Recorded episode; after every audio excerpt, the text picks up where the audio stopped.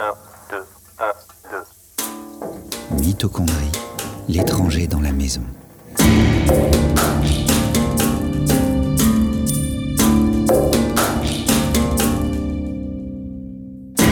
Bonjour, je suis Yann, journaliste scientifique à Montréal. La semaine dernière, nous avons démarré une enquête pour comprendre la présence d'un ADN dans nos mitochondries. Un génome longtemps ignoré dont on commence à découvrir des effets surprenants. Par exemple, cet ADN supplémentaire semble déterminer à lui seul le sexe de certains mollusques, comme l'observe Sophie Breton dans son laboratoire. C'est d'ailleurs à cet endroit que le premier épisode s'est arrêté, avec cette question en suspens, pourquoi les mitochondries ont leur propre génome? Pourquoi leur ADN se rajoute à celui de nos noyaux cellulaires? Maintenant, pour me suivre, je vous demande un effort d'imagination. Projetez-vous il y a un milliard d'années sur notre belle planète. Un peu de son d'ambiance. Oui, c'est un marais. Ça grouille de micro-organismes. Vous n'entendez pas de dinosaures ou de battements d'ailes d'une libellule géante. La vie est encore au stade bactérien. Les eucaryotes ne sont pas nés. Eucaryote, c'est le mot savant qui désigne les organismes dont chaque cellule a un noyau. Nous, les arbres, le chat de la voisine, tout ce que vous voyez. Mais restons près du marais. C'est dans cette soupe bouillonnante que notre destin s'est joué. Nous, les eucaryotes qui écoutons des programmes scientifiques audio. À cette époque sur notre planète, aucune cellule n'a encore de mitochondrie. La question est donc, comment sont-elles apparues? Je m'appelle Franz Lang, je suis professeur à l'Université de Montréal dans le département de biochimie. J'ai rencontré Franz Lang, un professeur de l'Université de Montréal, mondialement reconnu dans ce domaine.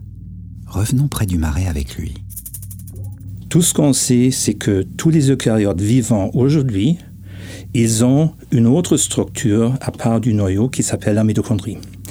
Et donc, il n'y a aucune exception.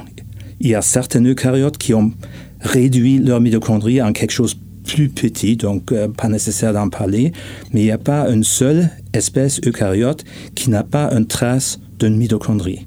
Donc il semble y avoir sorte d'un mariage entre un prokaryote et un précurseur inconnu, inconnu d'un eucaryote sans mitochondrie qui, après la fusion, ont constitué quelque chose de très très fort en évolution. Il y avait un succès énorme et tous les eucaryotes qu'on connaît proviennent de ce point-là dans l'évolution. Tout ce qui est en avant, ben, c'est un peu la philosophie, donc on n'a pas beaucoup de données. On peut faire euh, ce qu'on appelle des inférences phylogénétiques avec des séquences euh, génomiques ou des séquences de protéines, c'est ça ce qu'on fait euh, couramment. Mais il faut bien comprendre que le point d'émergence des eucaryotes modernes, ça date d'environ un milliard d'années. Bon, il y a des estimés plus ou moins, mais un, milliard, c'est énorme. C'est vraiment énorme. Donc, faire une hypothèse basée sur la variation de séquences qui revient un milliard d'années, c'est déjà très fort. Et c'est ça ce qu'on fait. C'est ça ce qu'on fait dans ces analyses-là. Et donc, on est convaincu que tous les eucaryotes proviennent d'un seul événement, d'une mitochondrie qui entre ensemble avec quelque chose de moins connu. Et à partir de là, il y a une sorte de radiation. Donc les algues, les animaux, les champignons et tout ça.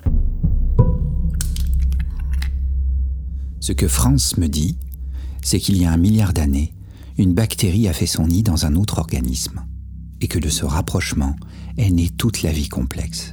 Rapidement, je me suis demandé comment on avait pu émettre une telle idée.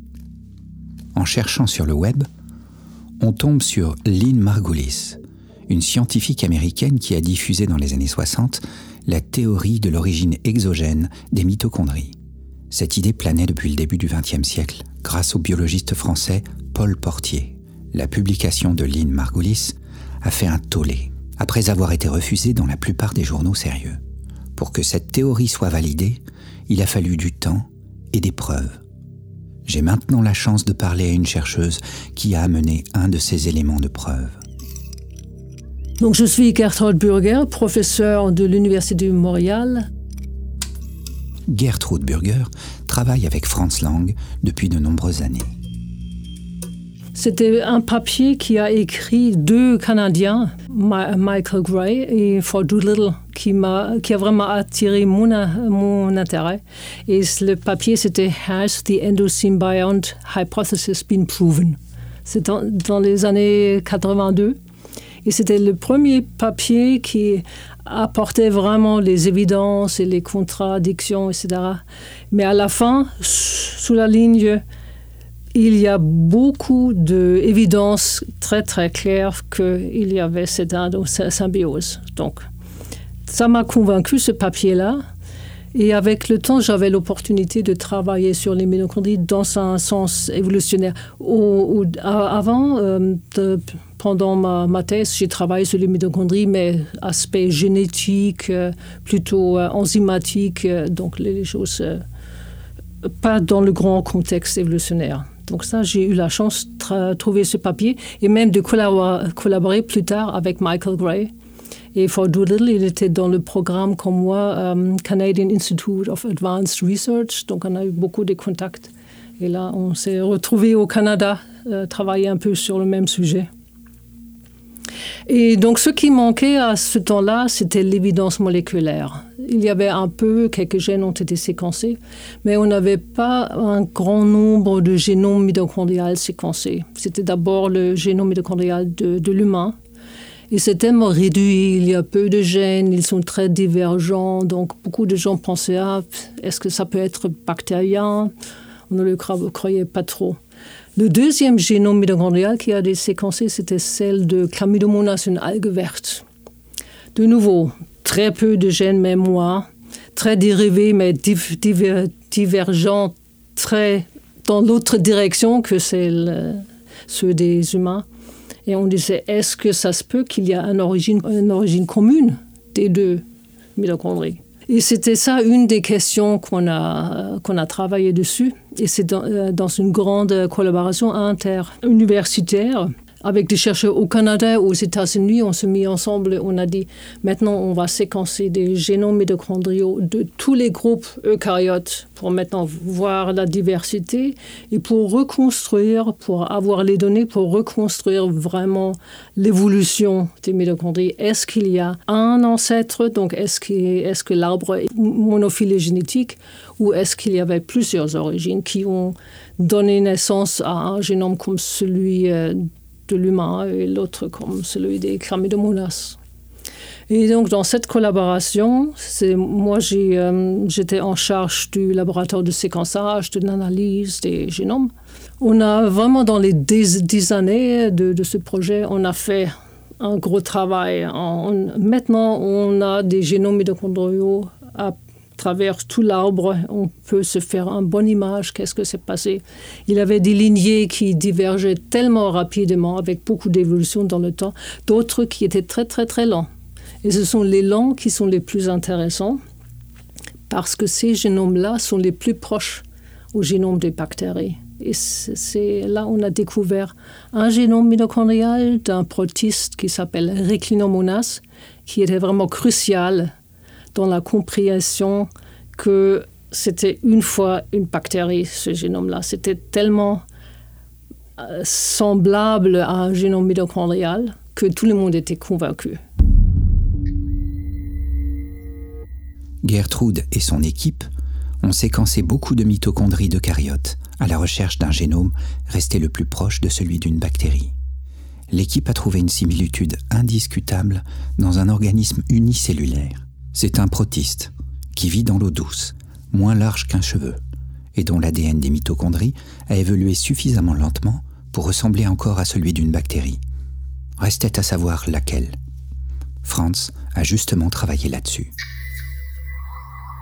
Euh, la mitochondrie même, on peut reconnaître comme euh, d'origine bactérienne très spécifique. Ça provient aussi très proche d'un groupe de bactéries qui s'appelle les alpha-protéobactéries. Et particulièrement, il y a un groupe, un sous-groupe de alpha-proteobactéries qui est très proche des mitochondries. Ça, c'est des rickettsia.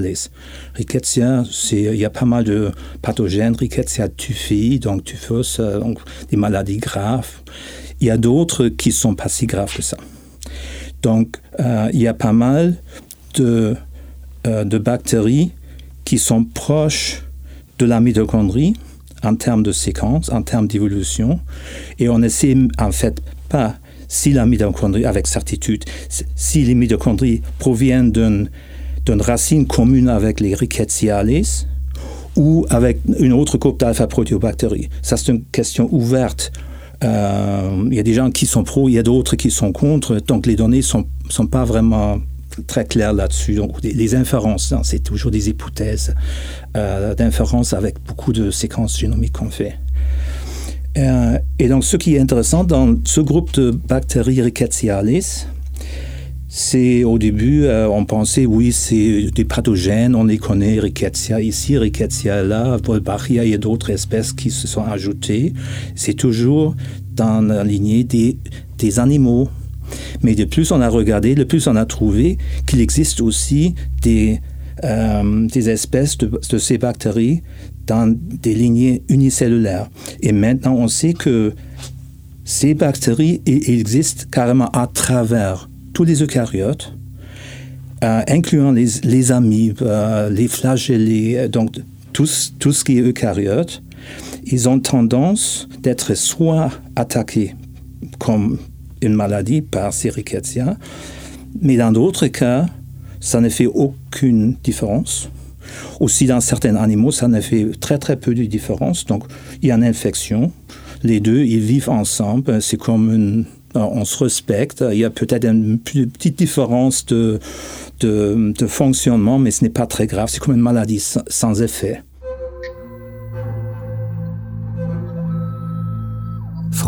Désigne les Rickettsia-les comme l'ordre de bactéries originelles.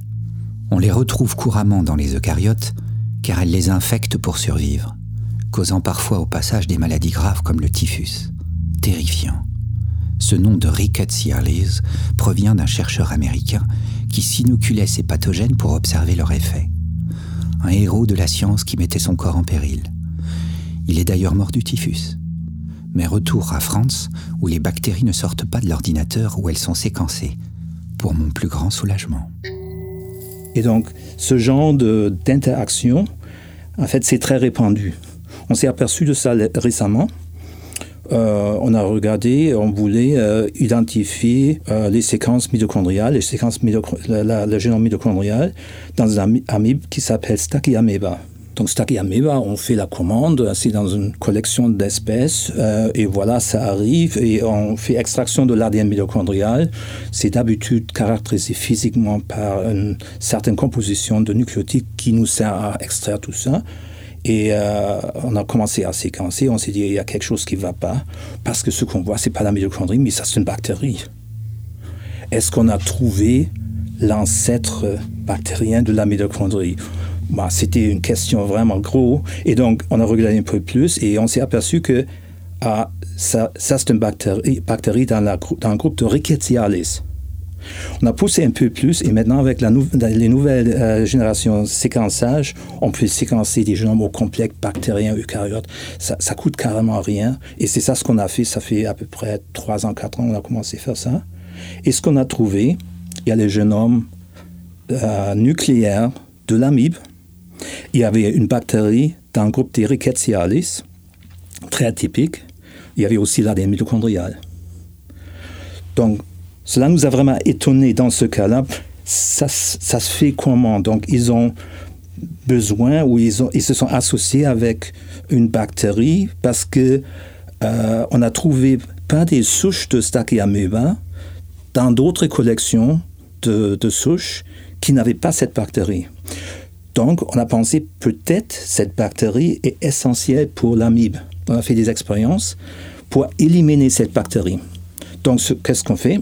On donne certains antibiotiques, par exemple ampicilline, streptomycine ou quelque chose qui, fait détruire, qui va détruire des bactéries euh, qui ont encore une paroi. Donc, il y a une extérieure paroi euh, des bactéries et donc certains antibiotiques agissent à ce niveau-là. Donc, les, les, les, bactéries euh, vont, vont, mourir tout simplement par, par l'action de ces antibiotiques. La mitochondrie, elle, elle n'a pas de paroi. Donc la mitochondrie même n'est pas atteinte. Donc c'est spécifique pour cette bactérie. Et ce qu'on a vu que la croissance de l'amibe a ralenti, ralenti, ralenti. Et on a essayé de trouver des cellules qui n'avaient plus la bactérie. Ben, on a trouvé des cellules qui étaient très plus ou moins inactives des spores. Et on a essayé de regerminer ces spores. Et à notre grande surprise, ils ont récupéré très très lentement. Mais toutes cellules, toutes amibes qui sont revenues avaient encore la bactérie. Donc, impossible d'éliminer la bactérie.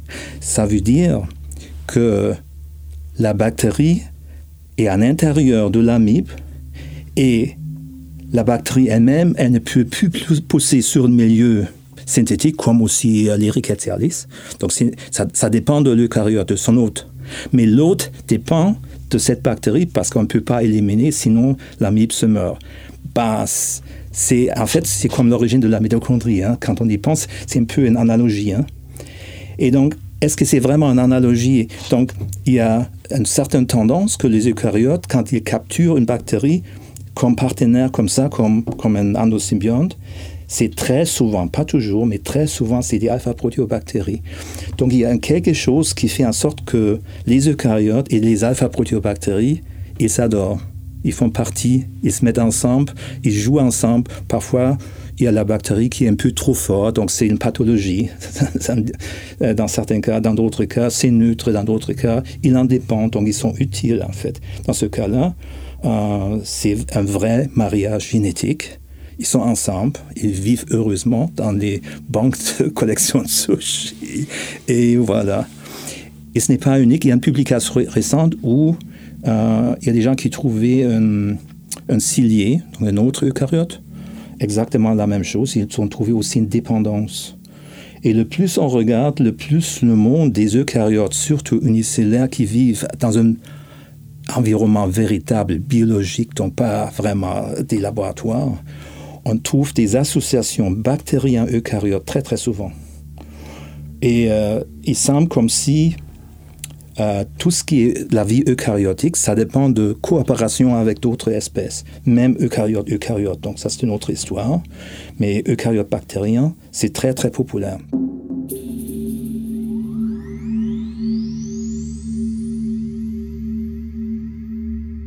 La plupart des rickettsia dépendent des eucaryotes, car elles se nichent dans leurs cellules. Mais les eucaryotes semblent aussi ne plus pouvoir se passer des rickettsia. À écouter Franz, on se rend compte que des tentatives de rapprochement entre organismes se produisent fréquemment. Mais alors, pourquoi n'a-t-on qu'un seul ancêtre mitochondrial? Pourquoi un seul mariage a tout engendré?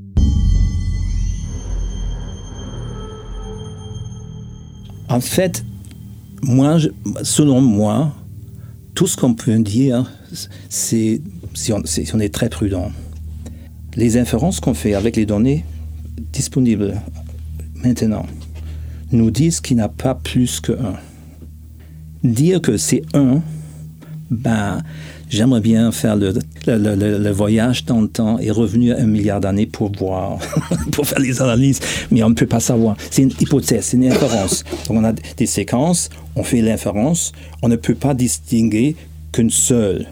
Donc tous les mitochondries proviennent d'un seul ancêtre. C'est ça ce que les analyses nous disent.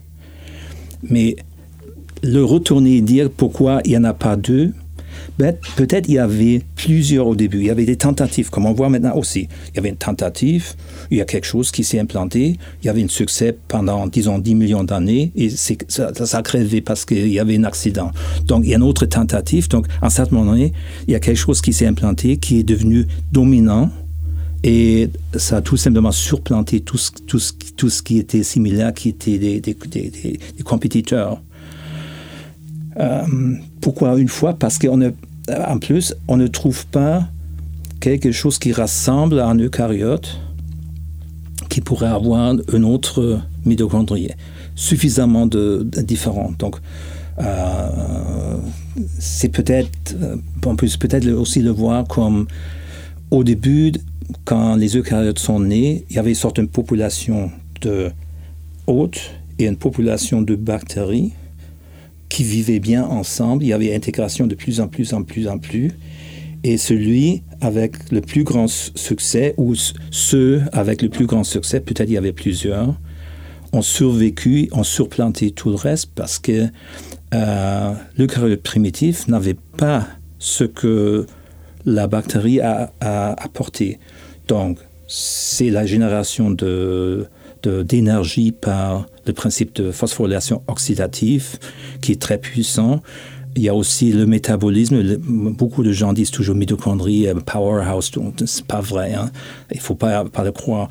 Il y, a, il y a plus dans les mitochondries, il y a par exemple le cycle Krebs ou TCA.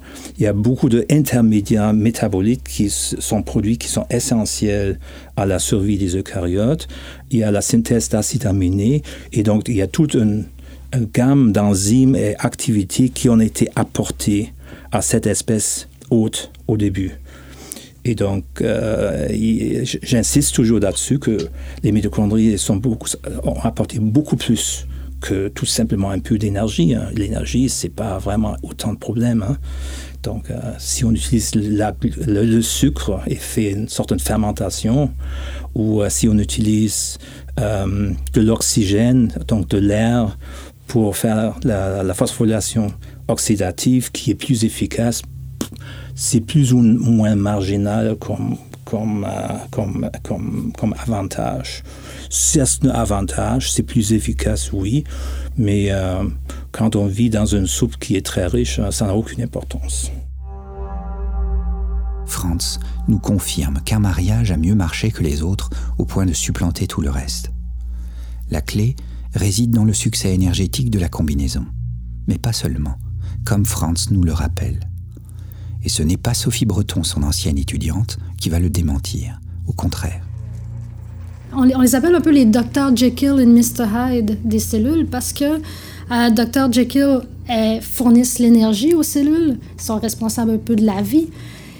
Et Mr. Hyde parce qu'ils sont également responsables de la mort cellulaire, parce que c'est la mitochondrie qui va être le censeur, si on peut dire, lorsqu'une cellule arrive à un terme où elle ne fonctionne plus de façon optimale, euh, où il commence à avoir des problèmes, il y a les mitochondries qui sont un acteur principal de capter euh, euh, ces, petits problèmes-là qui naissent au sein de la cellule et de lui dire maintenant, ben, tu as fait ton temps, il faudrait que tu mettes fin à tes jours.